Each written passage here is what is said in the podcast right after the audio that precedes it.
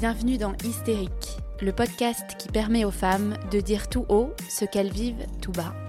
Je m'appelle Clarisse, je suis professeure de yoga et j'ai créé ce podcast bienveillant qui autorise chacune à s'exprimer pleinement pour une parole plus libre et déculpabilisée. Parce qu'elle a longtemps été considérée comme une névrose féminine, l'hystérie représente aujourd'hui le symbole de la mauvaise prise en charge des troubles féminins par la société. Endométriose, fausse couche, ménopause, surcharge mentale.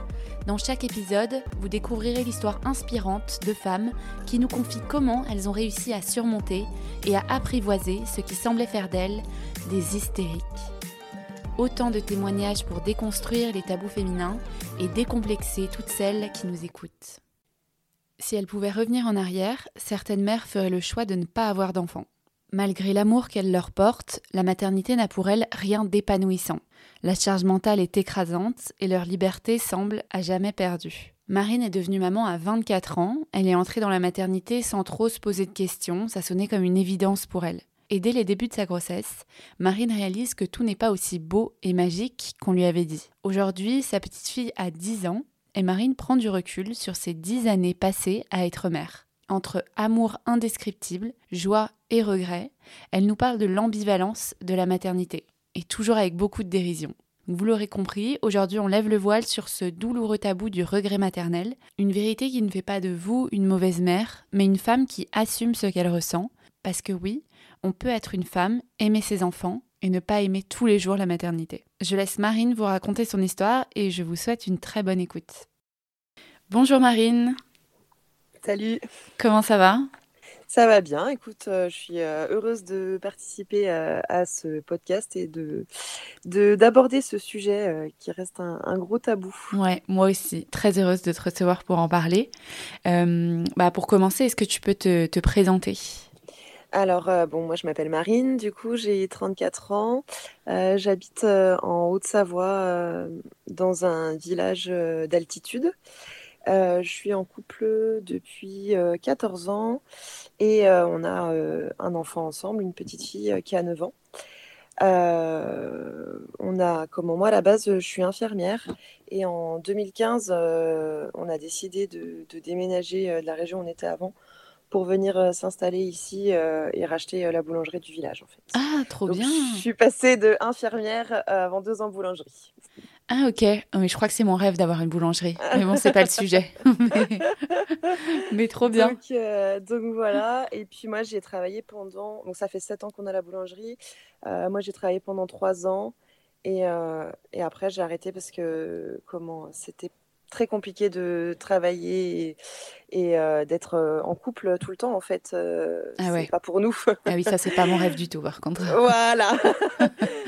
Surtout que c'est pas évident, les horaires, euh, le travail, euh, c'est beaucoup une boulangerie. Euh, et du coup, notre fille, bah, voyait beaucoup moins. On avait un seul jour de congé par semaine. Donc, il y a plein de choses qui ont fait que j'ai décidé de. Enfin, on a décidé que je ne travaillerai plus à la boulangerie. Ok. Ouais. Voilà. Donc, à l'heure actuelle, je fais carrément autre chose. Je fais des soins énergétiques et je suis lithothérapeute, donc avec les pierres. Ok, trop bien. Et du coup, tu t'occupes pas mal de, de ta fille, j'imagine. Voilà, le but c'était ça. Voilà. Mais toujours en ayant une euh, activité, quoi. Ouais, le but c'était euh, ouais, surtout de d'avoir euh, plus de temps pour elle. Je l'emmène à l'école, je vais la chercher, je l'emmène à toutes ses activités. Elle va pas à la garderie. Enfin voilà, c'est un choix aussi. Mmh. C'est cool aussi, c'est cool pour vous. Ouais, ouais, ouais, c'est clair. Et justement, tu as, as eu ta fille à quel âge? Euh, à 23 ans. Ouais, je crois que c'est ça. Très jeune. ouais, ouais, ouais. ouais. Euh, bah, c'est vrai que quand j'étais euh, enfant, c'était logique. Enfin, déjà, enfant, je voulais des enfants. J'adorais m'occuper de ma sœur. on a 4 ans d'écart. Et c'est quelque chose que, que j'aimais beaucoup. Et il faut aussi. Enfin, mes parents nous ont eu jeunes. ma mère, elle avait 21 ans ah quand elle m'a eu. Et c'est vrai que cette relation avec eux voilà, ils étaient jeunes, mes parents, donc euh, et ils le sont, ils le sont encore toujours. Ils ont juste 50 ans, quoi. et c'est vrai que la relation qu'on a, bah, franchement, c'est c'est dû aussi au fait qu'ils étaient jeunes et qu'ils nous faisaient faire plein de trucs. Et, voilà, et je voyais mes copines qui avaient des parents plus âgés. Et euh, moi, dans ma tête, je me disais que je voulais pas, ouais, je voulais pas, je voulais pas attendre 30 ans, en tout cas, pour, euh, pour avoir des enfants, quoi. Ouais. Et tu avais hâte, justement, à cet âge-là Ouais, ouais, ouais, ouais, ouais, carrément. Ça, bah, quand on a décidé, ça faisait 4 ans qu'on était en couple. on vivait ensemble depuis 3 ans. On avait tous les deux des jobs en CDI. Enfin, voilà, on était, on était dans les bonnes conditions. Tu étais aligné, quoi. Déjà. Et puis, ouais, on avait super envie, quoi. Et, et c'est vrai que bah déjà, j'ai mis un an, tu vois, à tomber ouais, enceinte. C'est ce que j'avais demandé. Donc, donc, on a eu quand même le temps de réfléchir. C'est pas genre, on se dit, viens, on fait un enfant et bim, je tombe enceinte. Donc, c'est vrai que c'était plus que désiré. Et à chaque fois que j'avais mes règles, j'étais dégoûtée. Enfin, voilà, c'était. c'était un enfant plus que désiré. Et tu as su pourquoi ça avait mis un an? Je sais, je crois que la norme, on dit, c'est quoi? C'est six mois, un an ouais. Euh, je pense que euh, ça a mis du temps aussi euh, parce que comment j'avais pas un cycle régulier et puis, mmh. et puis je pense que c'est ça aussi. Enfin, je sais pas honnêtement. J'avoue que je me suis pas trop penchée sur la question. Ouais, c'est arrivé au bout d'un an sans que vous vous soyez fait aider. Ouais. Non, non, non, ouais. Et c'est arrivé au moment où on pensait pas que, enfin, genre on allait partir en vacances pour la première fois. Mais vraiment la, classique. Ouais, ouais. Et la veille de, de partir, euh, je découvre que je suis enceinte. Ah, trop bien. Et alors, justement, comment comment t'as vécu ta grossesse? Parce qu'en plus, euh, au bout d'un an, euh, comme tu dis, c'est plus que, que, désiré, quoi. Ouais. Bah, c'est vrai que ça n'a pas été facile du tout à vivre. Moi, j'ai pas du tout aimé être enceinte. Ouais. bah, déjà, les, les, les, les, 15 jours où donc on part en vacances et je découvre que je suis enceinte la veille, on, on part en Corse. Et, euh, et, en fait, euh, direct, alors je sais pas, tu vois, si c'est quand même une part euh, psychosomatique de savoir que tu es enceinte et que du coup, tu as les symptômes, j'en sais rien. Mais genre, dès le lendemain, quand on est arrivé, j'ai commencé à avoir des nausées et qui ah m'ont pas, qui m'ont pas quitté pendant, pendant trois mois. Mais c'est vrai que les vacances rêvées, moi déjà, de base, j'ai passé 15 jours à, à vomir. Euh, j'étais pas bien. et toutes les odeurs, euh, enfin, c'était hyper compliqué. Et puis j'avais super chaud. Enfin bref. Donc déjà dès le début de la grossesse, euh, c'était pas ouf. c'est vrai que le, reste de, ma grossesse, donc les trois premiers mois, je vomissais tous les jours. Vraiment, j'ai tout essayé. On me disait ah fais ci, fais ça. Mes collègues de Un boulot, peu de gingembre. Ah, ouais ouais ou tu sais, il faut que tu manges dans ton lit parce qu'en fait, tu es trop à jeun et du coup, c'est ça qui fait que machin. J'ai tout essayé. Euh, vomissais quand même. Ouais, euh, ouais, franchement, c'est dur. Et puis, euh, les gens te disent euh, Ah, mais c'est bon, c'est pas grave, c'est pas une maladie. ouais, mais quand tu l'as pas vécu, de, de... alors je vomissais pas toute la journée parce qu'il y a des femmes, c'est. Voilà moi, c'était le matin, mais tous les matins, et j'étais infirmière, je, me levais hyper tôt, donc tu sais que tu dois te lever encore plus tôt parce qu'en fait, tu vas vomir. Enfin, ouais, puis c'est pas la meilleure façon de commencer une euh, journée, quoi. c'est clair. Quand même, c'est un peu comme une gastro qui dure trois mois, ouais, quoi. Ouais, ouais, ouais. Et puis, euh, non, puis, euh, ouais, ce qui est horrible, c'est que tu es censée être heureuse. Et en fait, moi, déjà, je le vivais pas très bien, quoi. Parce que la, la journée, j'avais des nausées, je vomissais pas. Mais voilà, c'était pas. Et puis le reste de ma grossesse, ça n'a pas été plus épanouissant ou, ou enrichissant entre guillemets quoi. Je me suis fait arrêter vers cinq mois parce que voilà, je travaillais dans une clinique qui était très grande. Je marchais beaucoup donc euh, à un moment c'était, enfin j'avais les jambes lourdes et tout. Voilà, donc j'ai été arrêtée. Euh, puis voilà, j'aimais pas être enceinte, euh, partager mon corps et tout ça, c'était une véritable épreuve en fait pour moi. Ouais, c'était pas ce que tu avais imaginé. Non, non, non. Enfin, après, peut-être que aussi, enfin, je sais pas, le fait d'avoir euh, euh d'avoir des trucs pas cool, euh, tu vois, d'avoir mmh. euh, les jambes lourdes, d'être hyper essoufflé. Moi, j'ai trop mal vécu ça. On habitait au troisième étage. Enfin, c'était pas évident. Les nausées, les douleurs, les interdictions alimentaires, les sautes d'humeur. Ouais. je crois que ça, déjà, je suis hyper sensible à la base, mais alors là, ça prenait des proportions. Enfin, Ouais, je sais pas, tout, tout ça, mais j'avais l'impression que mon corps vraiment ne m'appartenait plus en fait. J'avais aucune maîtrise. Et, et, ça, et ça, je pense que c'est ça que j'ai le plus mal vécu en fait. Ouais. Il y a des femmes qui le vivent très bien et c'est cool, hein, mais euh, ouais. Ah bah, j'étais contente d'être enceinte, tu vois ce que ouais. J'étais contente de, voilà, de, de, de ce qu'elle arrivée au bout. mais de le vivre, ouais, franchement, euh, non, c'était pas le kiff du tout. Et quand j'osais en parler, on me disait, ouais, c'est pas une maladie. Euh, et puis aussi, il faut dire qu'en tant qu'infirmière, et qu'angoissée de base, j'avais tendance à imaginer des trucs horribles qui pouvaient arriver, les complications, les maladies, enfin ça me rajoutait un truc, euh, voilà, j'avais, j'avais hyper hâte d'accoucher en fait. Ouais, je comprends. Et justement, ceux qui te disaient, mais être malade, euh, être enceinte, c'est pas une maladie. Euh, c'était des gens qui l'avaient déjà vécu ou Ouais, en plus, enfin, notamment c'était ma, ma, chef de service qui à la base était sage-femme, donc qui avait quand même beaucoup d'expérience là-dedans. Et moi, je pensais que, alors, je m'entendais super bien avec elle et, et je pensais que j'allais être soutenue. Alors, je, je l'ai été, mais ouais, souvent elle me dit, ah, mais tu sais c'est bon, c'est pas une maladie. Euh, enfin, continue quoi. Quand je me suis arrêtée euh, à, 5 mois et demi, je crois, euh, elle l'a pas très bien pris quoi. Mmh. Enfin, et, et c'était pas que je voulais pas bosser, hein, mais c'était que c'était trop, trop, pour moi quoi. Enfin, physiquement. Hein. En plus, j'avais de la route à faire pour aller bosser et tout, donc on faisait des grosses journées. c'était voilà, c'était justifié quoi. Mmh. Mais, mais mais ouais, c'est c'est compliqué. Après, c'est sûr que c'est souvent aussi euh, les mecs, alors pas mon, pas mon, pas le mien, hein, j'ai de la chance, mais euh, les, hommes qui, qui, se permettent de dire oui, c'est bon, c'est pas une maladie. Lol.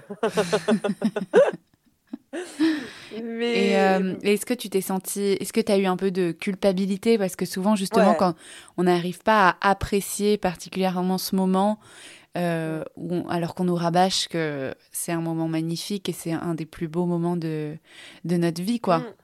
C'est ça. Et puis moi, je pensais vraiment, tu vois, comme, comme je te disais, comme c'était attendu, désiré, etc., que j'allais adorer ça. Euh, mais c'était tout le contraire, en fait. ouais, c'est vrai, d'autant plus que tu avais attendu un an. Voilà, et, en fait, du coup, bah, la culpabilité maternelle, finalement, elle a été très vite euh, présente euh, chez moi. Parce que, tu vois, et en plus, bah, alors par contre, c'est vrai que je, lui parlais et je lui disais déjà, bah, tu vois, ce que je ressens, c'est pas à cause de toi. Ou tu vois, quand des fois je pouvais pleurer pour, pour pas grand chose entre guillemets, même si ça avait de l'importance à ce moment-là pour moi, mais, euh, et que j'étais pas bien et tout. C'est vrai que souvent je, je, lui parlais en me disant es pour rien, euh, voilà, c'est mmh. pas ta faute. Et si j'aime pas être comme ça, c'est pas à cause de toi en fait. Mais, ouais, euh, tu dissociais la, la, grossesse de, de, ton bébé, quoi. C'était pas du tout la même chose. C'est vrai que ça m'aidait. alors pas à moins culpabiliser, mais à, mieux le vivre en fait, de, de, de lui parler comme ça mmh. indirectement, quoi. Ouais. Et alors, le jour de la rencontre, comment, comment tu t'es sentie déjà? Est-ce que ton accouchement s'est bien passé? Ben, en fait, je pense que j'avais tellement hâte euh, qu'elle naisse, euh, qu'elle est née prématurément. alors, pas une grosse prématurité, hein, elle est née avec euh, 10 jours d'avance. Ok. Euh, et en fait, l'accouchement a été hyper rapide.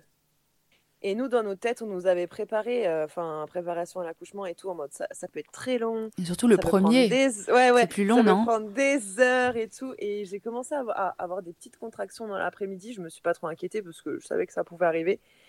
Donc, euh, tu vois, j'ai fait mon après-midi tranquille et tout. Puis vers la fin d'après-midi, euh, je prends un bain, ça passe pas. Donc là, j'appelle, j'appelle la clinique et puis ils me disent, bah écoutez prenez votre temps tranquillement, mais venez parce que, ouais, effectivement, euh, si vous avez fait toutes ces choses-là et que ça, ne passe pas et que ça, ça, ça, se rapproche, donc, euh, donc on y allait, cool, quoi. On a, j'ai mangé avant d'aller à la clinique, enfin voilà quoi. Et euh, en gros, je suis arrivée et deux heures après, alors moi, je n'ai pas supporté les contractions, donc j'ai eu la péridurale. Deux heures après, j'ai eu la péridurale et encore deux heures après, j'accouchais quasiment. Donc, ah ouais. ça a été hyper rapide. Et j'ai poussé quatre fois et elle est sortie. Donc euh, euh, déjà, le fait que ce soit rapide comme ça, euh, l'émotion, je pense, ça a joué. Et aussi, ce qu'il y a, c'est qu'elle avait le cordon autour du cou. Et au moment de la délivrance, j'ai vu en fait la sage-femme, mmh. elle a changé de tête et moi je savais que voilà ça sentait pas bon. Elle nous dit voilà, elle a le cordon autour du cou. monsieur ne pourra pas couper le cordon. Bon ça au pire c'était pas hyper grave pour nous. Enfin voilà, c'était pas le principal. Et ils la sortent et ils partent tout de suite avec. Et moi, je vois, mais je vois sans voir, en fait, euh, le... les soignants, ils étaient de dos et je l'entends pas respirer. Et du coup, je commence à paniquer. En plus, ça a été toute bleue. Quand euh, moi, je l'ai vue sortir, elle était toute bleue. Donc, en fait, si tu veux, j'avais tellement peur. J'étais figée. Et j'ai là, à ce moment-là, j'ai pas d'émotion. Enfin, j'ai juste de la peur, quoi. Ah bah ouais. C'est un peu violent comme arrivé. Euh. J'ai tous les scénarios catastrophes que je m'étais fait qui sont en train de se passer, en fait. Euh, et je sais pas combien de temps euh, ça a pris euh, avant qu'elle pleure. Je, ne sais pas dire, parce qu'ils ont dû l'aspirer. ses voies respiratoires parce qu'elle avait inhalé du liquide amniotique en plus qui était teinté dans lequel elle avait fait des mmh. sels. Enfin, tu vois, voilà, j'étais en panique. Donc après, une fois qu'ils l'ont aspiré, qu'elle a respiré, ils l'ont mis tout de suite sous couveuse. Et c'est moi qui ai dû demander en fait à ce qu'ils me la donnent. Et ça faisait peut-être alors tu vois, ils m'ont recousu, etc. Donc voilà, mais ça faisait à peu près euh, peut-être 45 minutes euh, que j'avais accouché. Mais t'avais pas eu ton bébé? Non. Ah, c'est dur quand même. Bah ouais, et du coup, euh, j'ai pas, alors j'ai pas eu ce coup de foudre. Et ce que je pense que j'ai eu tellement peur que quand, quand ils me l'ont posé, tu sais, je me suis dit, j'étais là, ouais, elle est en vie quoi. ouais. C'était un truc, ouais, quand j'y repense, j'ai l'impression que j'étais là sans être là parce que j'étais encore sous le choc quand même quoi. Même si euh, ça s'est passé très vite et euh, tu vois, elle n'a pas besoin d'être réanimée ou quoi. Euh, mais c'était traumatisant quand même. Ouais, c'est dur quand c'est ton bébé dans ce cas-là qui, qui doit être pris en charge, quoi. Et toi, tu, tu restes un peu passive. effectivement, si on te l'a passé au bout de presque une heure, ça fait long, quoi. C'est ça. Et du coup, bah, je, je voulais l'allaiter, donc on l'avait mis au sein. Ça, ça par contre, ça c'était, ouais, c'est clair que je pense que c'était le moment le plus émouvant. Mmh. Mais, euh, mais j'ai pas eu le coup de fou. Enfin, j'ai pas eu ce truc d'amour euh, direct comme ça, euh, comme dans les films, euh, trop pas. C'était pas l'évidence. je vais pas dire que je l'aimais pas, mais j'ai pas eu le truc, tu sais. Ouais, non. Ouais, je vois. pas du tout. Hmm. Pas du tout. Et alors, les premières semaines à trois, justement, quand tu dois quitter la maternité, parce que tout le monde dit un peu que le moment à la maternité, c'est c'était un peu dans une bulle, t'es vachement aidée, euh, euh, on bah, s'occupe aussi de ton bébé. tu t'es pas. non, parce qu'en fait, euh, moi j'étais dans une clinique privée, j'ai accouché dans une clinique privée. Et ils savaient que j'étais infirmière. Alors, je n'avais jamais bossé là-bas, hein, mais je pense qu'ils se sont dit que je me démerdais. Quoi. Que tu savais. infirmière. Et en fait, bah, ouais, j'avais déjà changé les couches, mais c'est pas pareil. Si... voilà. Donc, j'ai été vachement délaissée. ils venaient me voir peut-être deux fois dans la journée. Ah, pas cool. Et du coup, moi déjà, euh, dès la maternité, euh, donc la première nuit, entre guillemets, parce qu'elle est née euh, à, 3 heures du matin, donc elle a été très courte. en plus, j'avais dû l'allaiter et tout. Et en fait, la deuxième nuit, mon conjoint, il est parti parce qu'il devait bosser. Et déjà, la deuxième nuit, quand je me suis retrouvée toute seule, j'ai fait, waouh, ok, ça va être chaud. ah là là. Donc déjà, c'était pas évident. Euh, et en plus, ça va. J'ai, physiquement, ça allait. J'avais quelques points de suture, mais je veux dire, je tenais debout. Euh, je pouvais euh, prendre ma douche toute seule et tout. Enfin, tu vois, je, c'est pour ça aussi, je pense qu'elles m'ont un peu délaissée dans le service parce qu'il y avait beaucoup de naissances. Ouais. Et comme je me débrouillais et que j'avais pas trop de problèmes et que ma fille allait bien, ouais. Enfin, j'ai été un peu délaissée, quoi. Donc moi, j'avais, j'avais hâte. J'avais pas, j'avais hâte de quitter la maternité. Ouais, d'accord. Vraiment, quoi. J'avais tellement hâte que le jour de la sortie, je t'ai réveillée à 5h du mat, à 5h30, tout était prêt. Les valises, on y va. Euh, et j'ai attendu jusqu'à 11h euh, qu'ils fassent ma sortie. Et en fait, quand ils m'ont pris l'attention avant de partir, j'étais hyper tendue de ouf parce que j'avais trop hâte de me casser, en fait.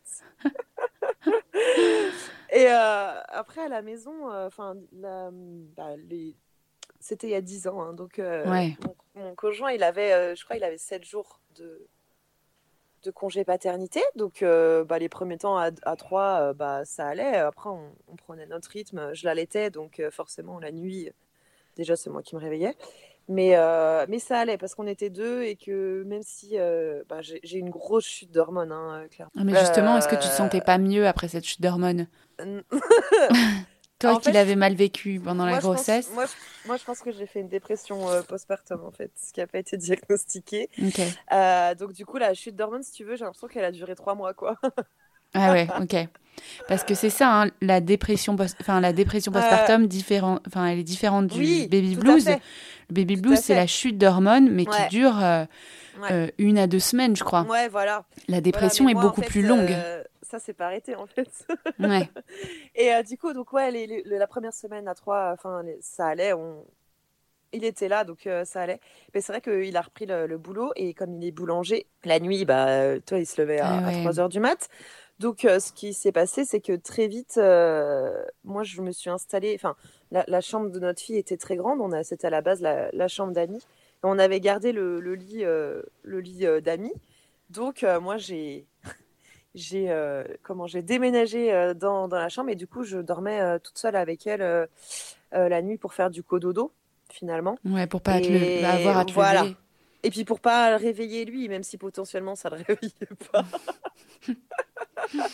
mais, mais du coup, voilà. Donc c'est vrai que je me suis sentie très vite seule en fait, tu vois. Même s'il était là, hein, mais bon, alors déjà, alors faut savoir, il bossait de 3 h du matin jusqu'à peu près 10-11 heures. Ouais. Mais quand il rentrait, il faisait la sieste. Ouais. Donc finalement, il était là qu'en fin d'après-midi. Il était là avec nous fin d'après-midi, début de soirée. Euh, donc ouais, cette transition, elle a été un peu dure. Euh, j'ai continué à allaiter et en fait, euh, je crois que vers deux semaines, trois semaines, ouais deux semaines, elle a commencé à avoir des coliques, des grosses grosses coliques. Donc je l'allaitais. elle, une fois que c'était fini, au bout de cinq minutes, elle se mettait à pleurer, à hurler et du coup, bah, le seul truc qui la calme, c'était de la remettre au sein. Mm. Et enfin voilà, en fait, on était rentré dans un cercle vicieux comme ça où elle ne faisait pas de sieste, où je passais euh, mon temps sur le canapé à l'allaiter. À l'allaiter, ouais. Je faisais que ça en fait. Euh, et ça, je pense que ça n'a pas aidé non plus euh, dans les premiers temps, dans ma relation avec elle, parce que je me forçais, parce que je me disais que de toute façon, c'était ça, être une bonne mère et qu'il fallait que j'allais. Et et du coup, bah, je... ça a duré euh, deux mois et demi, l'allaitement. Et en fait, on est, on est parti euh, chez mes beaux-parents euh, pour passer quelques, enfin, deux semaines. Et, et, mon chéri, il aidait sa maman qui a des serres, bref, il l'aidait à travailler. Et moi, du coup, j'étais toute seule toute la journée chez mes beaux-parents, tu vois, donc c'est pas chez toi. Enfin, voilà, c'est sur le canapé, elle allaitait. Et en fait, là, j'ai commencé à, à déjà que j'étais, je pleurais beaucoup et tout, mais là j'ai commencé à avoir des sentiments vraiment pas cool envers mon bébé. Tu vois, à, être saoulée en fait, mm. euh, à plus vouloir presque m'en occuper. Alors je le faisais, hein, mais dans ma tête j'avais pas envie, je me forçais de. C'était la corvée quoi. Et ouais, et du coup j'avais pas du tout envie d'avoir ce lien là. Et quand j'ai mis ça en perspective, je me suis dit, ok, on va arrêter l'allaitement. J'ai profité qu'il y avait ma, belle-mère et du coup qui était trop contente de donner le biberon. Et c'était plus facile qu'avec moi parce que moi laisse tomber elle voulait pas du tout euh, le biberon. Et euh, ça ça a été déjà un premier pas euh, on va dire pour aller mieux. Et je pense que c'est grâce à ça et à la reprise du boulot que je me suis sortie de la dépression mais sur le coup quand j'y étais je pensais que c'était normal hein, que si j'étais mal comme ça et que je pleurais tout le temps et que je me disais bah toutes les mères sont vives comme moi enfin tu vois je ouais, pour moi, c'était normal d'aller mal en fait. Ouais, il fallait que tu sortes la, la tête de l'eau pour, euh, pour aller mieux, quoi. Ouais. Déjà, les premiers temps sont. Voilà, les, les, les premiers mois, ça n'a pas été. Euh... Ouais. C'est pas facile. Comme dans les films. Après, avec la reprise du travail, franchement, moi, j'ai revécu, quoi. Moi, je, pense qu'il euh, il y a des femmes qui sont faites pour euh, s'occuper comme ça de nourrissons et tout, machin. Mais moi, je, de pas parler à, des adultes et de passer ma journée, ouais, c'était. Mais par contre, j'étais très contente de, reprendre le travail à mi-temps, tu vois, parce que euh, je voulais pas que ma fille, ça aurait été impossible pour moi euh, de mettre ma fille tous les jours chez la nounou et de l'avoir. Que euh, deux heures le soir euh, toute la semaine. Enfin voilà, ça c'était inconcevable pour moi quoi. Ouais, d'accord. Et tu t'es pas du tout fait accompagner du coup dans cette période-là. Euh, mais non, mais moi je tu, me tu le verbalisais pas quoi. avec mon avec mon compagnon aussi, tu vois, je, je parlais de mes états d'âme ou avec certaines amies clairement, mais c'est vrai que je réalisais pas et c'est après coup en fait quand quand j'ai commencé à aller mieux et tout que je me suis dit ah ouais mais en fait c'était j'étais vraiment au fond du trou quoi. Hmm. Mais ouais, quand, quand j'étais dedans, je me rendais pas compte. Et est-ce que tu avais déjà entendu parler de Ah oui, oui, en plus de en tant qu'infirmière. Non, mais tu vois, bah en tant qu'infirmière, je savais très bien. mais si tu veux, je pense que... Ouais. Je pense qu'il y a eu une phase où, où, ça allait un petit peu mieux. Tu vois, j'ai eu le, baby blues. Il y a eu peut-être euh, ouais, peut 15 jours où ça allait mieux. Et après, je suis retombée, en fait. Et là, je m'en suis pas rendu compte. Parce que pour moi, c'était parce que j'arrivais pas avec mon allaitement, que ma fille avait des coliques. Enfin, j'avais l'impression que mon état, il dépendait de l'état de mon enfant. Tu vois ce que je veux dire? Et c'est dur aussi dans ces périodes-là d'être toute seule. Ouais, et ça ne devait pas aider. Euh, et puis de comment? Alors, euh, je suis toute seule, mais euh, je voyais quand même du monde. Hein, mais tu sais, c'est, enfin voilà, j'avais. Non, mais d'être seule à gérer. Ouais, voilà. J'avais mon père qui passait, ma soeur aussi qui passait, mais mais tu vois, ils passent, il reste une heure, ils prennent, ils prennent ton enfant dans les bras, mais ça, ça sauve pas tes journées, tes semaines, tes mois, quoi. Enfin, c'est sûr que ça te fait du bien un peu au moral, mais une fois qu'ils sont partis, euh, bah, tu te retrouves de nouveau toute seule, quoi. Mm. Et, Donc, euh, voilà. Et à quel moment tu as entendu parler pour la première fois de, de regret maternel euh, bah, Du coup, ouais, c'était quand. je me rappelle plus si j'étais enceinte de ma fille, je crois pas. Mais j'ai une amie, en fait, qui, qui, avait été, qui était maman. Et nos enfants, ils ont à peu près un, an d'écart. Donc, c'est pour ça que je dis, je, je crois que j'étais en, je sais plus. Mais bref. Juste avant. Et un coup, je, ouais, voilà, je vais chez elle et euh, pour boire le café et tout ça. Et en fait, ouais, si j'étais pas enceinte parce qu'il devait avoir euh, dans les trois mois que c'est vraiment le plus dur finalement. Et elle me regarde comme ça, elle me dit, tu sais, des fois, je, je me demande pourquoi on a fait ça.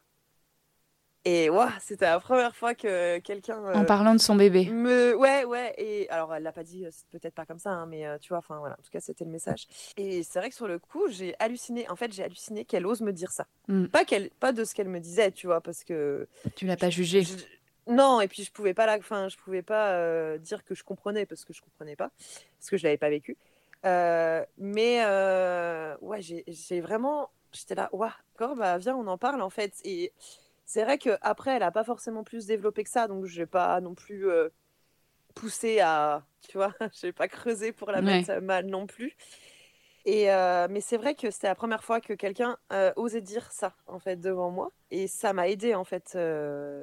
c'est vrai que ça m'a aidé parce que quand moi, les premiers mois, justement, les, les fois où elle avait des coliques, où elle pleure et que tu sais, c'est horrible de voir ton enfant, franchement, de voir ton enfant souffrir de tout essayer et de pas. De, je crois que c'est le, le, truc le pire en fait euh, mm. dans la maternité parce que tu te sens tellement impuissant. Franchement, c'est super dur. Dans ces moments-là où, où, où j'étais vraiment pas bien et ça me soulageait en fait, tu vois, de me dire ok, moi j'ai ce sentiment euh, peut-être de me dire mais pourquoi j'ai fait ça, mais je suis pas la seule en fait. Et euh, ouais, donc tu as repensé une fois que tu étais maman à ce qu'elle t'avait dit. ouais, ouais. Ouais, et puis euh, on, en on en parle souvent euh, avec cette amie. Bon, elle, à l'heure actuelle, elle est plus du tout dans le regret, hein, mais, euh, mais plus du tout. Enfin, elle n'a pas du tout la même, les mêmes sentiments enfin, que moi. Bref, et, et la dernière fois, quand on, en reparlait, je lui dis Mais tu te rappelles que tu, tu m'avais dit ça quand il était petit et tout? Et elle s'en rappelle pas. Ah ouais, c'est dingue. Elle s'en rappelle pas du tout, quoi. Donc, et elle me dit, mais je t'ai dit ça? Ah, je dis, ouais, ouais. Bah, après, elle, elle, elle, comment elle se souvient avoir pu ressentir ça, mais elle se souvenait pas qu'elle, me l'avait dit, en fait. Mm. Et, euh, et, je lui dis, tu sais, mais en fait, heureusement, heureusement que tu m'as dit ça, parce que grâce à ça, euh, moi, quand ça m'est arrivé, je me sentais moins seule. Alors, je culpabilisais moins. je culpabilisais quand même, mais je me disais que j'étais pas toute seule et que j'étais normale. Surtout. parce que c'est ça, quand t'es maman, chaque truc que tu, que tu ressens, tu dis, mais est-ce que je suis normale, quoi? Mmh. Ouais, et puis c'est tellement bien d'avoir des témoignages d'autres euh, personnes et en plus dans ton entourage qui te disent, bah moi, euh, c'est comme ça que j'ai vécu. Tu vois, si quelqu'un t'avait dit, moi, ma grossesse, ça a été horrible, bah peut-être que tu l'aurais aussi euh, envisagé différemment, quoi. Carrément, ouais, ouais, carrément. C'est vrai que quand, euh, avant de tomber enceinte, personne n'avait eu jamais ce discours-là avec moi. c'est clair. C'est clair que je me serais peut-être sentie euh, moins mal. Après, c'est vrai qu'à l'époque, euh, j'allais, ah, je sais plus si c'était sur Facebook, sur des groupes ou sur des forums, je sais plus, mais je je sais que j'avais été chercher des témoignages de femmes qui n'avait pas très bien vécu non plus la maternité. Et euh, quand j'en avais trouvé, ça m'avait soulagée. Tu Ouais, mais il y a dix ans, il devait y en avoir quand même euh, beaucoup moins, quoi. Ouais, ouais, parce que c'était aussi tabou euh, mm. de dire que tu n'aimais pas être enceinte ou que tu n'avais pas apprécié ta grossesse. c'était pas évident, quoi. Et là, tu nous parles des premiers mois de, de, de ta fille. Est-ce que ce sentiment, il, il, a perduré dans le temps? Est-ce que ça s'est ça a changé? Après, ça s'est atténué, atténué. Je veux dire, en fait, c'est pas comment dire, c'est pas quelque chose de permanent déjà. C'est pas quelque chose euh, où j'y pense tout le temps et genre tous les jours je me dis ah j'aurais pas dû faire ça. Non, pas du tout. Euh, ça a été très dur au début, donc c'est vrai que plusieurs fois je me suis posé la question, tu vois. C'est vraiment par vague, hein, c'est par période. C'est sûr que quand elle a commencé à être euh, plus autonome, à être moins dépendante de moi, je le vivais déjà beaucoup mieux. Et je te et, et vraiment, c'est pas un truc où, tu sais, pendant des mois, euh, je peux ne pas y penser. Enfin, je veux dire, c'est pas quelque chose avec lequel je vis au quotidien, pas du tout. Mais euh, il y a des périodes euh, où c'est plus difficile que d'autres. Et, et, tu vois, et je pense que c'est des, ça, c'est vraiment des périodes où c'est plus compliqué dans l'évolution de l'enfant, genre vers les deux ans. quand mmh. elle était dans l'opposition de ouf et qu'elle nous tapait. Enfin, moi, c'était. et ça, c'était hyper compliqué. Alors, en plus, nous, il n'y a aucune violence physique dans notre éducation avec elle. Il n'y en aura jamais. Et du coup, c'est vrai que cette phase-là, waouh. Alors, pas je me disais pourquoi on a fait ça, mais je me disais, waouh, mais c'est super chaud d'être mère. Enfin, voilà, c'est souvent des trucs comme ça où je dis, ah ouais, ça en fait, on a beau te le dire et tout, mais quand tu le vis, pareil, hein, quand tu vas chez des amis et tu vois les gamins, euh, tu te dis Ah, euh, putain, euh, c'est chaud quand même. Parce que moi, mes, mes amis, du coup, il y en avait une, son fils avait un an de plus et l'autre, deux ans de plus. Donc, du coup, je voyais ce qui allait m'arriver, tu vois, à chaque fois. et du coup, je les voyais vers deux ans et je les voyais, je disais Ah ouais, putain, c'est chaud et tout. Ouais, ouais, mais moi, je restais deux, trois heures. C'est chaud comme ça, déjà, tu te le dis, mais c'est vrai que quand tu le vis, tu dis Ah ouais, non, mais j'avais très mal évalué le truc, en fait. Surtout qu'à cette période, tu t'avais arrêté de travailler ou tu... À, quel moment tu as arrêté de, d'être euh, infirmière? Bah, C'est quand on a eu la boulangerie. Donc, euh, euh, ouais, elle avait deux ans et demi en fait. Hmm. Et ouais, c'est vrai que c'était pas.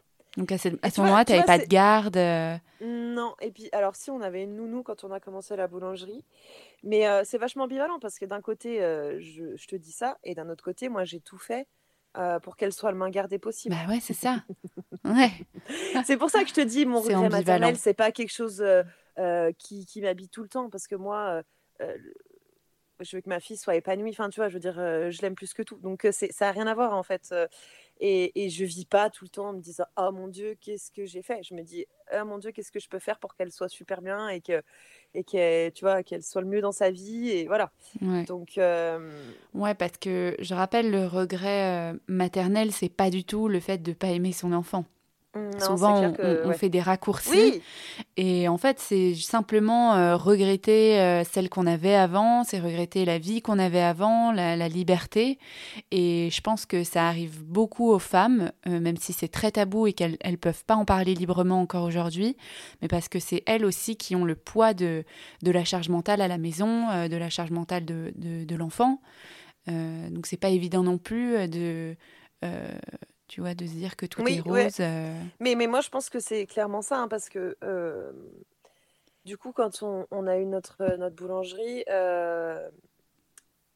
toute la charge. enfin, mon compagnon s'en occupait quand même pas mal, franchement, de notre fille. quand, je, quand je travaillais, et, voilà, celui qui gérait, il allait chercher la nounou. Enfin, je, je veux dire, c'était assez équitable, quand même, dans l'ensemble. Mmh. Mais du moment où on a eu la, boulangerie, euh, bah forcément, lui, s'est mis à fond là-dedans parce que c'était le projet de sa vie. Hein.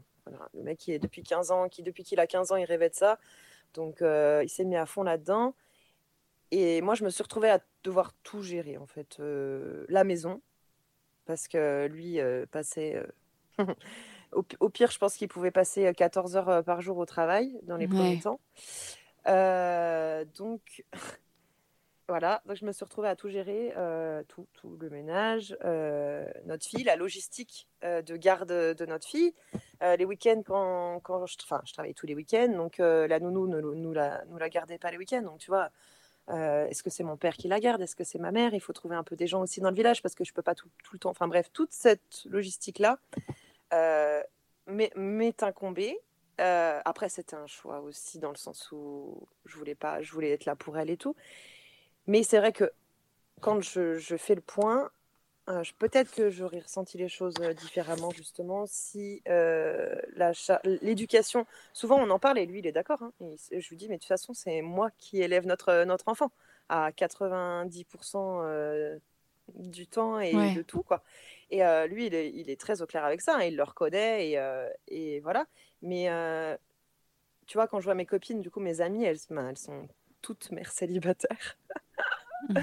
et, euh, et, du coup, en fait, souvent, quand je les entends parler et que je parle avec elles, je dis, ouais, ben, on vit quasiment la même chose, quoi. Alors après, moi, j'ai euh, j'ai euh, le, côté aussi matériel d'être en couple et tout, ça, c'est un, sacré soulagement, ce qui fait que je peux m'occuper autant d'elles. Mais la charge mentale et tout ça, c'est moi et même encore à l'heure actuelle, c'est moi les activités, tout. Euh, en plus de ça, notre fille est dyslexique, donc euh, elle a un gros, enfin dyslexique, enfin plusieurs, euh, plusieurs soucis. Donc elle a un gros suivi, tout, toute la prise en charge, tout le suivi et tout, c'est moi. ouais, mais vu que tu as un, T'as un, un, peu de recul quand même par rapport à ça parce que ta fille, mmh. elle, a 9 ans, elle n'a pas non plus euh, 2 ans. Euh, est-ce que tu te dis que tu referais différemment les choses? Si tu pouvais, maintenant que tu as un recul hein, sur, sur, sur, cette histoire euh, Je pense que je prendrais pas la boulangerie. ouais, en fait, tu vois, je pense que. Enfin, après, il y a des gens pour qui ça va bien. Hein. Moi, je, suis, je fonctionne comme ça. Mais euh, c'est ça qui a été, euh, qui a été super dur au final, c'est de, de se retrouver toute seule, enfin toute seule.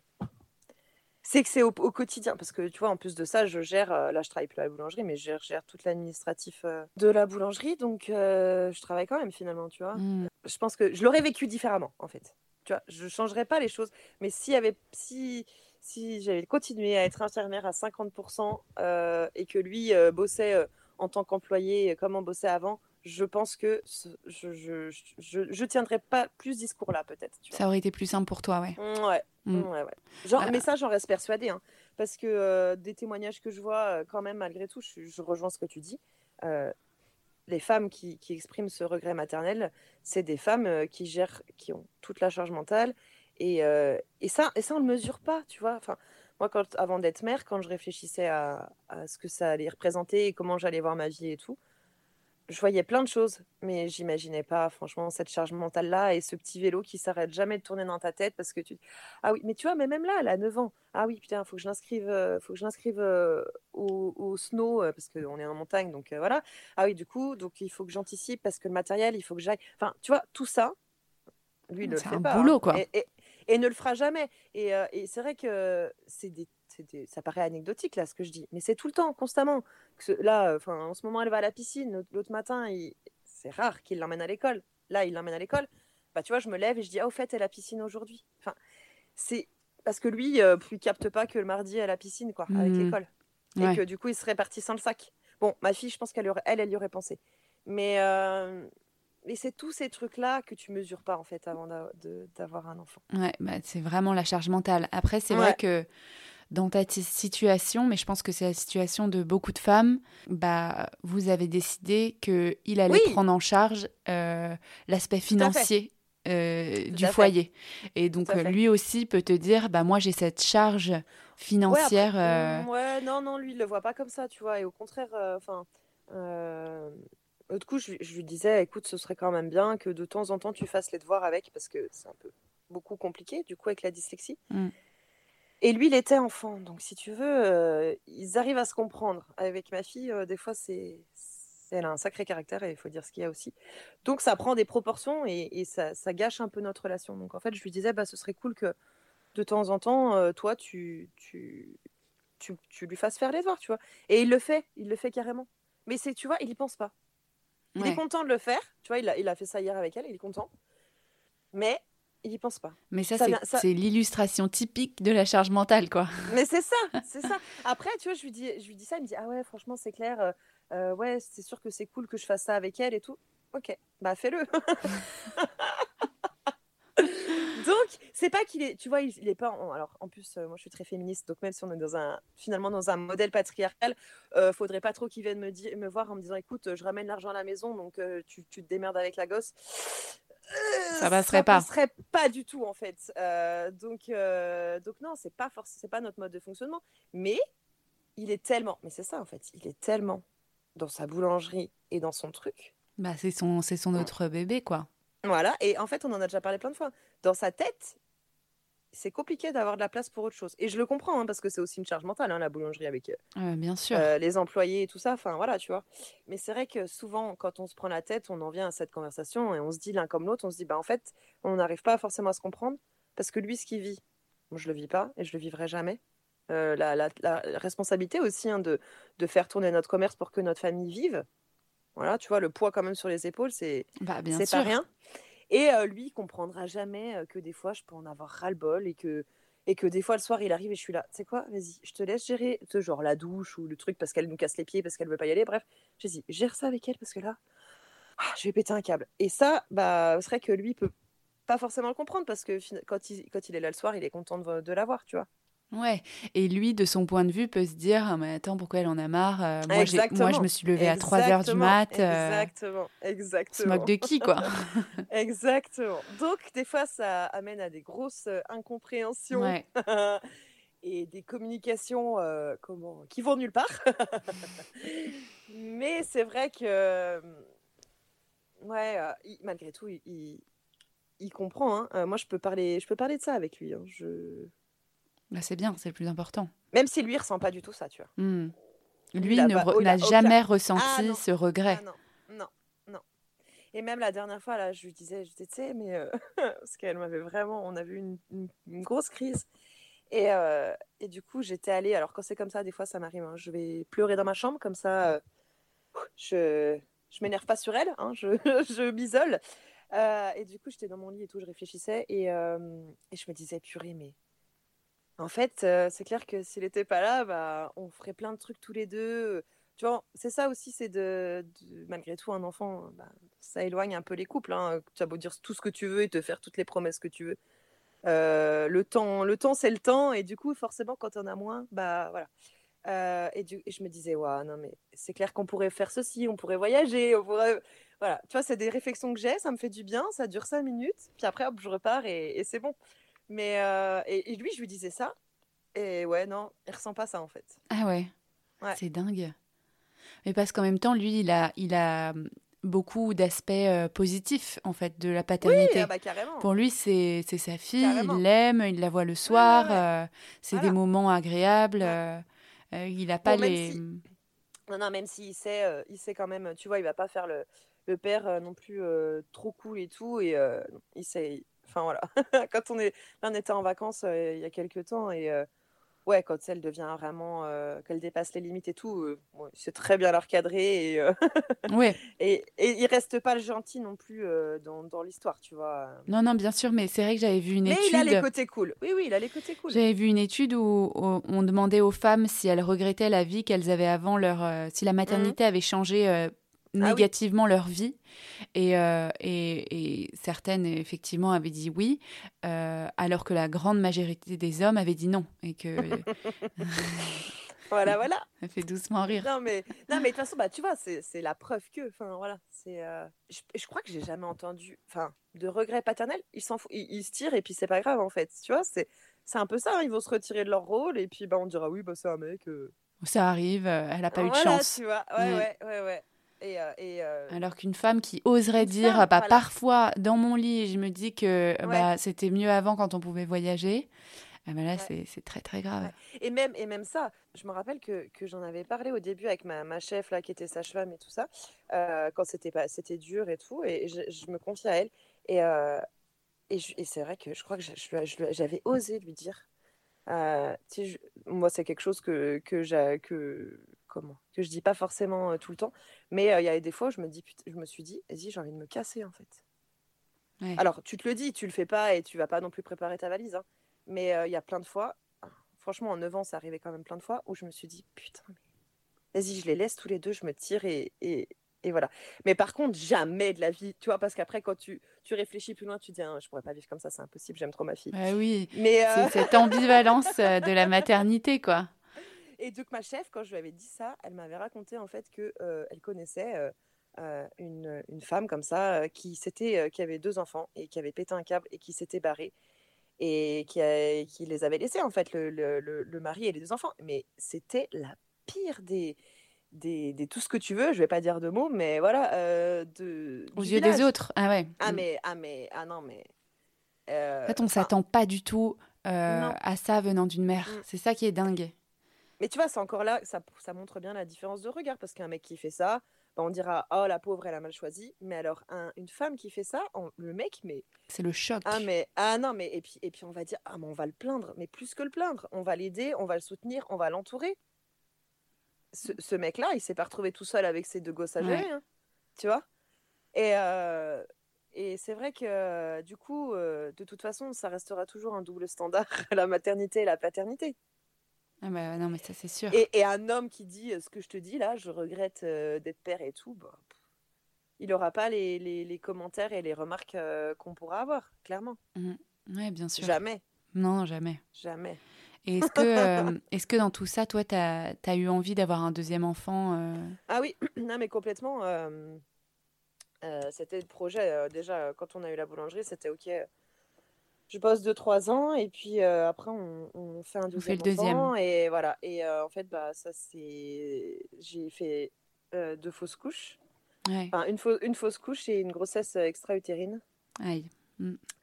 et du coup bah en fait on, on, a réessayé ça n'a pas fonctionné et ça m'a permis en fait de comprendre que j'en voulais pas ah. C'est pas comme la première fois, là. Ça t'a... Du coup, ça t'a laissé le temps de réfléchir? Ça a été horrible. Hein. Euh, clairement, euh, j'ai super mal vécu. Euh, j'ai... C'est à peu près dans ce moment-là où j'ai arrêté de bosser à la boulangerie parce que j'ai fait un burn-out. je vivais très mal. En plus, autour de moi, tout le monde tombait enceinte. Enfin, voilà. le, classique. Hein. Mm. Et puis, tu te dis, bah, comment ça se fait que j'ai eu un enfant et que j'arrive pas à en avoir un deuxième? Enfin, voilà. j'ai été vraiment très mal. La grossesse extra-utérine, ça a été horrible. Euh, la prise en charge que j'ai eue, en gros, euh, je vais faire l'écho. Euh, la, enfin, le, médecin me dit, la femme, c'était une femme, hein, me dit Mais vous êtes sûr que vous êtes bien enceinte? Parce qu'il n'y a rien là. Oh là là. Ok. Moi, j'étais sûre que j'étais enceinte. Hein. du coup, on m'envoie aux urgences. Enfin, j'y vais le lendemain parce que le jour même, j'étais incapable d'y aller. je vais aux urgences et puis là, ils me font une prise de sang, tu sais, pour le, taux de. D'hormones. Ouais, et euh, ils me disaient bon bah bonne nouvelle, euh, le taux est en train de, chuter, donc c'est que votre bébé est en train de mourir euh, tout seul. Ah ouais. Voilà. donc en fait, on Z, c'était catastrophique. attends, parce que on, me disait bah faut revenir tous les trois jours pour voir si le taux diminue bien. Donc j'allais en service de maternité. Je voyais toutes les autres femmes enceintes et moi je voyais l'interne qui me disait ah bah c'est parfait. Le, parfait, il s'en va comme il faut. Voilà. Voilà. Et non mais il me disait ça, il me disait le taux baisse bien, c'est impeccable, votre bébé est en train de mourir. Il n'y en a pas un qui a eu une phrase gentille, euh, ah, empathique. C'était horrible. Bref, euh, jusqu'à ce que euh, je fasse la délivrance finalement. là, j'ai cru que j'allais mourir. C'était en pleine nuit. j'ai été emmenée, enfin, j'étais emmenée aux urgences. J'avais super mal, franchement. Je leur disais, j'ai accouché, les gars. j'ai plus mal que quand j'ai accouché, donc j'avais tellement mal qu'ils m'avaient mis un, un dafalgan là, tu sais, en, perfusion, un hmm. truc qui fait rien. Et du coup, j'étais là, euh, comme ça, le truc, tu fais jamais, tu vois, tu, tu gémis pas comme ça quand t'es un adulte. Ah oui, c'était comme un accouchement, quoi. Et, euh, et l'infirmière vient me voir et me dit Ah, mais vous avez vraiment mal en fait. Bah attendez, je vais vous faire de la morphine. Non, mais, enfin, bref. On m'a laissé comme ça, on m'a dit euh, Oui, bah, au bout d'un moment, on m'a dit Oui, on va arrêter la morphine parce qu'il faut qu'on sache si, vous si vous souffrez, c'est que du coup, c'est bien en train de partir. Hmm. Parfait. Bref, je suis sortie de l'hôpital le lendemain, j'ai pas eu d'arrêt de travail. Ah bon? Ah non, on m'a dit Bah, physiquement, vous pouvez bosser. Ok. Comme si c'était rien passé, quoi. Euh, non, mais ça va que c'était notre boulangerie et que du coup, euh, ouais. j'ai pas bossé. Mais euh, voilà, ça a été vraiment horrible pour m'en remettre. J'imagine. voilà, du temps. Et, et en fait, je sais pas, de, tout ce travail après de processus de deuil et tout ça, je voulais plus recommencer déjà parce que je voulais plus souffrir au début, tu vois, c'était trop dur et tout. Et après, je me suis dit non, mais en fait, je crois que je serais pas épanouie en fait. Je, je vais pas réussir à, à être C'est pas un deuxième enfant qui fera que je serai plus épanouie. Hmm. Et c'est bizarre de dire ça, hein, mais tu vois, même quand j'ai eu ma fille, moi, je, pensais que j'allais plus m'aimer. Ah ouais. L'autre coup, j'y repensais, euh, je me disais, ah, enfin, dans les réflexions, je me disais, je me disais, ah ouais, quand je serai mère, euh, je, m'imaginais être une super maman et que du coup, je m'aimerais plus. Hmm. Et c'est pas du tout le cas. pas, que je, pas, pas, que je sois pas une super maman, ça c'est pas moi d'en juger, mais euh, euh, je m'aime pas plus en fait. Hein. ouais, la maternité n'a pas eu cet oh. effet magique. Non, euh. non, non, non. Et, et, un deuxième enfant, moi je me disais, bah, tu sais aussi la pression. c'est pareil, un enfant unique. L'enfant unique, c'est super mal vu. C'est un truc de ouf. donc c'est bizarre. oui, non mais donc moi je me disais, ah c'est obligé, il faut qu'elle ait faut qu'il y ait d'autres enfants en fait, euh, enfin pour euh, pour euh, parce que j'avais envie, mais pour aussi être au complet. Ouais. Et en fait, je pense que ça aurait complètement détruit l'équilibre familial qu'on avait. Et j'ai vraiment à l'heure actuelle, je suis contente et ça c'est aussi très bizarre de dire ça. Il y a des gens qui qui m'ont halluciné, mais d'avoir fait des fausses couches et de ne pas avoir eu cet enfant-là. Alors, très contente, c'est mal dit, mais tu vois ce que je non, veux dire Non, mais c'était comme si c'était un euh, signe du destin, quoi. Ouais, moi, moi je le vois vraiment comme ça. Ouais. Je le vois vraiment, vraiment, vraiment comme ça. Et, euh, et à l'heure actuelle, je, je, suis super heureuse comme ça. Et je le dis, hein, et je, je l'ai encore dit l'autre coup à, mon conjoint, je lui dis, mais franchement, je me serais complètement perdue et oubliée si on avait eu un deuxième enfant. Ouais, donc comme quoi, c'était un mal pour un bien. ouais, ouais, carrément, mais carrément. Par contre, quand je l'ai vécu, euh, si tu me disais ça, ah bah. euh, je... voilà, j'aurais pas très bien vécu la chose, mais euh, mais ouais. Et même, tu vois, notre fille, quand elle était petite, il y a encore 2 3 encore 3 4 ans, elle, elle réclamait. Elle disait "Ah, c'est quand je veux avoir un petit frère, une petite sœur, j'ai trop envie." Là maintenant, qu'elle voit aussi, tu vois, elle, elle est bien contente. Elle, mais de ouf, elle, a dit, elle a bientôt 10 ans, elle voit c'est parce que c'est la seule du coup, je crois dans sa classe. Ouais, je crois que c'est la seule à être unique. Et euh, bah, quand elle voit les autres avec leurs petits frères, leurs petites sœurs ou même leurs grands frères et tout, souvent elle me dit Ah, mais en fait, je suis trop bien toute seule.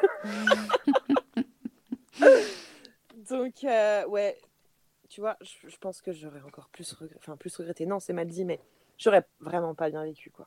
Après coup, hein. parce que sur le coup, j'aurais été super heureuse. Hein, et puis souvent, sur le moment, on peut se dire, comme tu dis, on a un peu des, des a priori qui, qui sont, qui sont pas du tout fondés. Le deuxième, euh, ça va apporter de l'harmonie. Le deuxième, ça va faire que je serai hyper bien dans ma peau. Le deuxième, ou le premier, un enfant. Enfin, voilà. Et en fait, euh, c'est fondé sur, euh, sur rien du tout, quoi. Ça peut être vrai comme ça peut, ça peut ne pas du tout arriver. Cette pression, j'avais cette pression de l'enfant unique, tu vois. Moi, j'avais cette image. Et, et alors, c'est pas faux, c'est pas complètement faux, parce que c'est sûr que notre fille, bah, elle nous a que nous, enfin, elle nous a que pour elle. Donc, et, tu vois, ça, c'est un peu, ça m'énerve parce que les gens vont dire, oui, euh, elle est gâtée, euh, machin et tout. Oui, et alors, c'est quoi le problème? Enfin, tu vois ce que je veux dire? Mmh. Il est où le problème? Pourquoi on pourrait pas la, gâter parce que euh, elle est unique à côté de ça T'inquiète qu'elle a la valeur du travail avec son père qui bosse comme un fou, qu'elle a, elle a plein d'autres valeurs, mais et il y a une fois où je me suis pris une réflexion comme ça, je vais la chercher à l'école et une grand-mère d'une de ses copines qui vient me voir et qui l'avait gardée euh, je sais plus, genre la semaine d'avant, tu vois, une après-midi ou je sais pas quoi. Et elle me dit, en tout cas, c'est vrai qu'Éléonore, elle a un sacré caractère. Hein, euh, euh, ce serait quand même, enfin, vivement qu'elle ait un, un, petit frère ou une petite sœur, parce qu'au moins ça la calmera ou un truc comme ça. Non. Ah si. Tu vois, déjà, t'oses me dire ça, quoi. mais c'est vraiment à l'ancienne, hein. enfin, j'espère, parce que ah oui, oui, et, je pense que, alors c'est sûr que notre fille a vraiment du caractère, tout le monde le dit, on est d'accord. Oui, mais ça n'a rien à voir avec. Euh, et voilà, mais voilà, depuis qu'elle est bébé, elle est comme ça en fait, les gars. Donc euh, il y a un moment, euh, ça n'a rien à voir. Je pense que, au contraire, s'il y avait eu un deuxième, ça aurait été encore beaucoup plus compliqué parce que, enfin, laisse tomber quoi, j'imagine même pas. Et, et, du coup, par contre, là, ce coup-là, je m'étais permise ah. une petite réflexion à cette vieille là. À remettre en place. bah, J'avais déjà fait mes fausses couches. Et ça faisait euh, quelques mois, donc j'arrivais à le dire euh, sans chialer, quoi. Du coup, je l'ai regardé, je lui dit, ah bah, je suis vraiment désolée, mais j'avais pas prévu de faire de fausses couches, quoi. Ah ouais, t'as dit ça? Ah bah oui, ah non, mais c'est bon, en fait. Ouais, t'as eu raison, hein. Non, mais je t'ai pas demandé ton avis. Euh, ton jugement, tu peux te le garder bien profond. Et, ça, c'est, tu vois, c'est pour tout. Ça, j'ai fait ça pour toutes les femmes à qui on demande, c'est quand que t'es enceinte, quand est-ce que vous allez avoir un enfant? Quand est-ce que tu fais le deuxième, le troisième, le quatrième, le cinquième? Et vous êtes... Non, en fait, c'est des questions à, à pas poser. Mm. Gardez-les pour vous. Tu sais pas ce que les gens ils ont vécu. Ah bah je peux. Et tu sais qu'en plus, donc ça c'était quand ma fille était en maternelle, je crois, ou en CP. Euh, donc c'est il y a quelques temps quand même. Et elle m'en a reparlé l'année dernière à, la fête de, de, l'été, la, fête de fin d'année de l'école elle, elle m'en a parlé en me disant, ah, tu sais, euh, franchement, euh, j'avais vraiment été indélicate euh, ce jour-là et tout, machin. Ah bah tu vois, ça a marché. Ah, ça, ça, a bien... Ça l'a fait cogiter. Ouais, et je pense que la question, elle la posera plus, tu vois. Non, mais tant mieux. Hein. C'est incroyable. Et quel, quel conseil, toi, tu, tu, donnerais à celles qui nous écoutent et qui peuvent, bah, elles aussi, ressentir ce sentiment de, de culpabilité et de regret parfois vis-à-vis de, de la maternité? Bah déjà que je pense que euh, clairement, je suis là, je témoigne, je témoigne, mais je suis loin d'être la seule et qu'on n'est pas seul. Que c'est normal et que c'est pas parce que tu regrettes euh, d'être mère que euh, tu regrettes ton enfant. Mm. Et en fait, c'est là, c'est là-dessus qu'il faut poser les choses en perspective. Et tu vois, typiquement comme moi, quand regarde ce que tu ce que tu fais pour ton enfant, regarde le nombre de fois où tu où es dans ce sentiment-là. Enfin je pense que c'est normal de le ressentir. Après, c'est que si c'est quelque chose que, qui, rythme ton quotidien, que tous les jours tu te lèves en pensant à ça, et que tu ne vois que par ce prisme-là, je pense que c'est bien de se faire aider, tu vois. Mm. de se faire accompagner, de se faire aider. Alors pas que pas que ce soit pas que tu sois un danger pour ton enfant, je le vois pas comme ça, mais pour toi, parce que j'imagine, alors moi c'est pas mon cas, hein, mais de vivre avec ça tout le temps, ça doit être pesant en fait. Ouais. Et, euh, et, et c'est vrai que si on n'a pas. Alors, moi, je peux en parler. C'est vrai que, je te dis, hein, c'est pas mon sujet de conversation euh, euh, tout le temps, loin de là. Mais c'est vrai que quand j'ai besoin d'en parler, j'ai mon conjoint, j'ai mon ami en question. Donc, ça aide. Voilà. Franchement, je sais que je peux vider mon sac et je le fais. Et voilà, ça dure un quart d'heure. Ça me fait du bien. Et, et, après, je passe à autre chose. Mmh. Donc, je pense que de pouvoir partager ou même euh, de trouver, euh, de trouver euh, sur les réseaux des gens qui ont vécu la même chose. je pense que ça peut aider et de se dire que c'est normal. Et, aussi que, et aussi, malgré tout, que jusque, on va dire de 0 à 2 ans, c'est là où c'est le plus intense. C'est là où j'ai vraiment plus ressenti ça, tu vois. Donc, peut-être les mamans qui, ont des enfants dans ces, dans ces tranches d'âge-là, bah, dites-vous que quand euh, ils gagneront en autonomie et qu'ils iront à l'école et que... Ça sera plus simple, ouais. Ce sera plus doux. Et franchement, euh, moi, c'est ça aussi qui a aidé. Hein. et ma fille, et du coup, ma fille est hyper autonome. Alors, euh, même des fois, les gens, les gens me disent Ah ouais, purée, elle fait déjà ça, ça et ça et ça. Alors, je me dis que peut-être c'est moi qui l'ai poussée inconsciemment. Après, elle ne fait pas non plus sa vie toute seule, hein, elle a 10 ans. Mais euh, tu vois, des, elle, euh, comment, elle va prendre sa douche euh, sans que je lui dise. Enfin, maintenant, c'est quand même plein de trucs comme ça.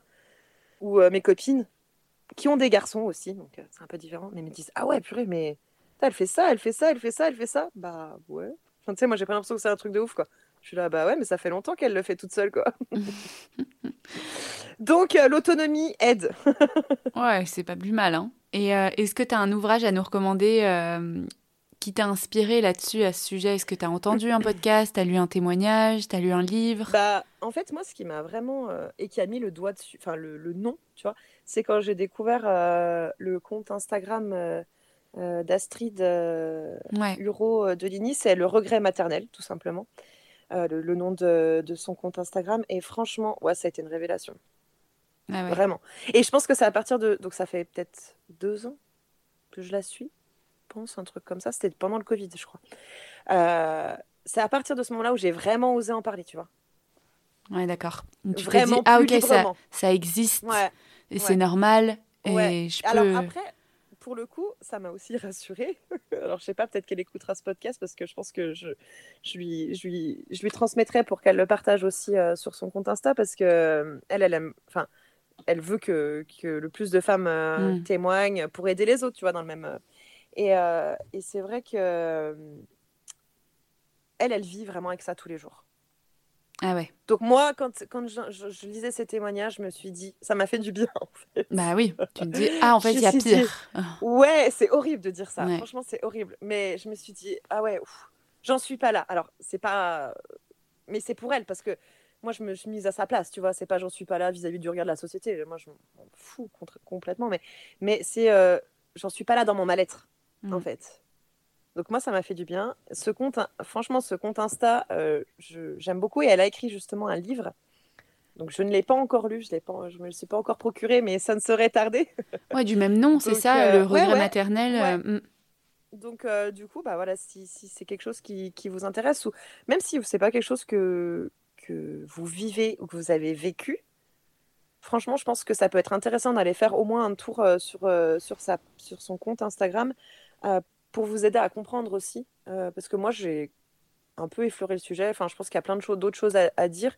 Et de voir que je suis loin d'être la seule, c'est intéressant quand même. Ouais, puis qu'on soit un homme, une femme, qu'on ait des enfants, pas d'enfants, c'est hyper important aussi de se mettre à la place de celles qui, qui en ont et qui pourraient vivre ça et de les, accompagner, quoi. Carrément. Euh, et il y a un autre compte euh, Instagram que, j'aime énormément. Euh, c'est son compte, ça s'appelle Parfaite Maman Cinglante. c'est Maude Michaud, c'est une Canadienne. Alors elle, elle déculpabilise sur un tas de choses, un peu avec humour, pas tout le temps, mais souvent avec humour. elle a à peu près, je crois qu'elle a Elle doit avoir mon âge, voilà, 34, 35. Et franchement, ces vidéos, c'est réel qu'elle poste, ça me fait énormément de bien. La dernière fois, elle en a posté un notamment où elle disait euh, J'avais pas mesuré qu'en devenant mère, je devrais m'occuper de, des repas, de tous les repas, tout le temps. Et en fait, elle a calculé, c'est un truc de ouf, le nombre d'heures que du coup on passe en tant que femme dans une vie. Oh là là. À préparer, la... à préparer à manger pour notre famille. Ça fait flipper, mais du coup, ça m'a fait trop du bien. Parce que des fois, je suis là, putain, je sais pas ce que je vais faire à manger. Ça... c'est assez chiant, quoi. Des fois, c'est. Voilà. Euh, et encore, ma fille est pas trop difficile, donc j'ai vraiment de la chance vis-à-vis de ça. Mais, euh, mais ouais, j'aime beaucoup ce conte, ça me. ça me déculpabilise de ouf. ouais, et je trouve que ça fait du bien d'en rire aussi, parce que tu vois, en, faisant ce podcast, je pensais pas qu'on allait autant rigoler. Ah ouais, moi je suis assez. Euh, Donc, c'est pas quelque chose de dramatique, tu ouais. vois. et c'est pas une fatalité. Peut-être que l'année prochaine, tu vois, peut-être que dans deux ans, je te dirais Enfin, je serais moins dans cette ambivalence-là. Je sais pas. Non, mais j'aime beaucoup l'approche et je pense que ça va soulager euh, ouais.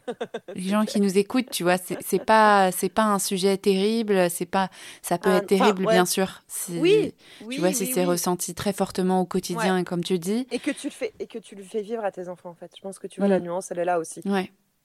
Mais jamais j'ai dit à ma fille, euh, oh, je regrette de t'avoir eu. Non, je dirais jamais, tu vois. Enfin, c'est mort. Mm. C'est impossible. En tout cas, ouais, merci beaucoup Marine pour ton, ton témoignage. Franchement, il, il, fait beaucoup de bien, je trouve, et je pense qu'il y a beaucoup de mamans qui vont se, qui vont se reconnaître. Euh, avant de terminer, quel sujet euh, féminin tu souhaiterais qu'on aborde toi dans un prochain épisode qui n'est pas encore assez traité aujourd'hui? Alors, euh, j'ai réfléchi à ça. en plus, alors donc en sachant que je suis très féministe et tout, donc j'ai cherché des sujets, j'ai regardé, c'est vrai que tu as traité quand même pas mal de choses qui sont tabous.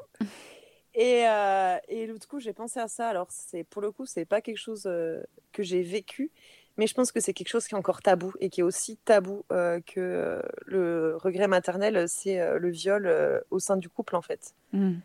Et les violences sexuelles au sein du couple. Alors, on mm. commence à en parler, mais j'ai jamais vu, enfin, j'ai jamais entendu, tu vois, de témoignages ou, ou vraiment. parce que quand tu entends la personne parler comme ça, ça a un autre impact quand même que quand tu lis même euh, un témoignage, je trouve. Après, j'imagine que c'est pas forcément quelque chose dont toutes les femmes ont envie de parler, mm. euh, et ça se comprend. Mais peut-être quelqu'un à qui c'est arrivé euh, il y a des années et qui du coup a pu travailler là-dessus et, et, peut partager parce que c'est un truc qui est hyper tabou et c'est quelque chose qu'on croit encore être indu. C'est-à-dire que le nombre de femmes qui se forcent, alors sans parler du viol, hein, mais déjà de base, t'as pas envie. Et en fait, bah, tu vois que ton conjoint, il, a envie et que ça fait un petit moment et que du coup, tu te dis, allez. Bah, rien que ça, en fait. Mm. Si as, tu vois, de parler de, de, ça, je pense que du consentement, du coup. et euh, c'est pas encore assez abordé. Et je pense que dans les. Quand je vois des témoignages, souvent, c'est des jeunes filles. ça, me fait, ça me fait très peur pour ma fille, qui se force à même avoir des pratiques. Enfin, tu dis des choses, euh, c'est assez hallucinant. Donc, je pense que de d'éduquer là-dessus. Alors, tu vois, pas forcément de non plus d'avoir un témoignage, mais je sais pas, peut-être d'éduquer là-dessus, euh, ça pourrait être euh, mais quelque chose d'intéressant. Ouais, je suis d'accord et je crois que le viol conjugal, euh, c'est le viol le plus fréquent, entre guillemets. dans la catégorie des mm. viols, quoi. C'est ça qui est, qui est dingue. Et, et j'avais. Qui est moins reconnu. Ouais, qui est pas reconnu parce que on se dit, bah attends, vous êtes en couple, je vois pas pourquoi il y aurait pas de consentement. Euh, effectivement, c'est ça qui est, qui est dramatique.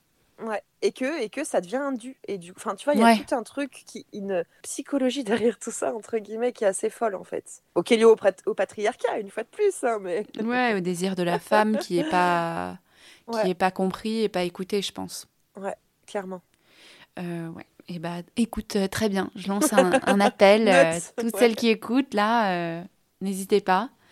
Et, euh, et bah, je te dis à très bientôt, Marine. Merci beaucoup. merci. Et je, laisse, euh, je laisse ton compte Instagram si ça te va euh, dans la barre d'infos, s'il y en a qui veulent te contacter. Ouais, bien sûr. Ah oui, carrément, avec plaisir. pour échanger euh, sans problème. Ok, trop bien. Merci beaucoup. Merci. Salut. Salut. J'espère que cet épisode vous a plu. Si c'est le cas, n'hésitez pas à le partager autour de vous. Un grand merci et à très vite dans Hystérique.